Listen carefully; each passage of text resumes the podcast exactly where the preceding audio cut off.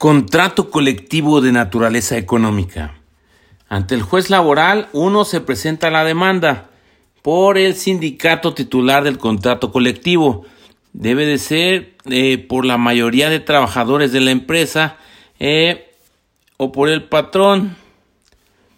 En un momento dado, los requisitos son los que están establecidos en el artículo 903, que debe ser por escrito, eh, señalarse el nombre y domicilio del promovente y documentos que justifiquen la personalidad, hechos y causas, pretensiones claras.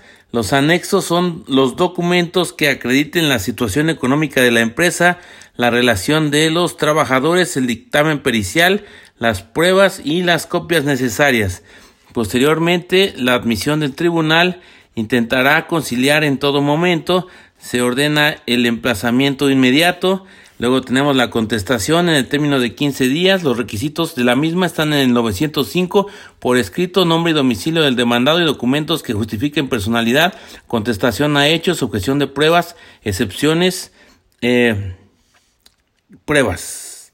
Luego tenemos la vista, cinco días, la parte actora puede objetar pruebas y ofrecerlas conducentes. Se cita a la audiencia 25 días, admite y ordena desahogo de pruebas. Pericial debe rendirse por peritos oficiales. Aceptación del cargo tres días. Tribunal en auxilio de las partes cuenta con amplias facultades para actuar e investigar.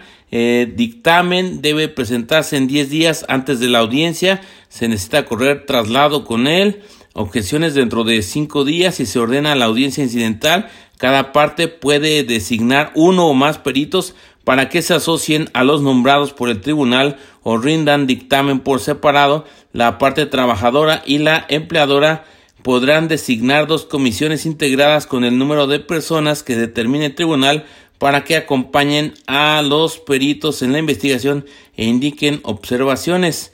Luego tenemos que en la audiencia incidental, tres días, concurren peritos para contestar preguntas que formulen las partes, se puede ofrecer pruebas para comprobar falsedad o inconsistencias del dictamen, deberá prorrogarse el tiempo necesario para interrogar exhaustivamente y desahogar las pruebas para acreditar objeciones. Es el único procedimiento en el que el juez no es el rector. Eh, la audiencia, en el artículo 906, si el promovente no concurre, se tendrá por desistido. Si no concurre la contraparte, se tendrá por inconforme.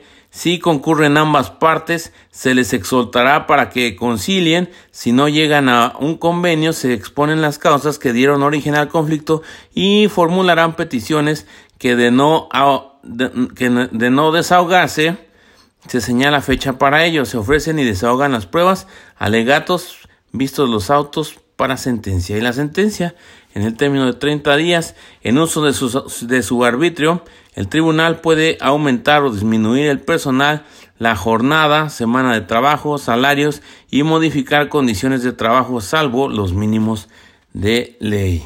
Y ese fue el conflicto colectivo de naturaleza económica, juez laboral.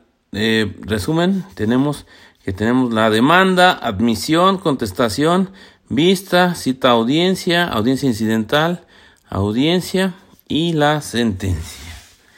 Y esto fue el conflicto colectivo de naturaleza económica. Se despide tu amigo Noma.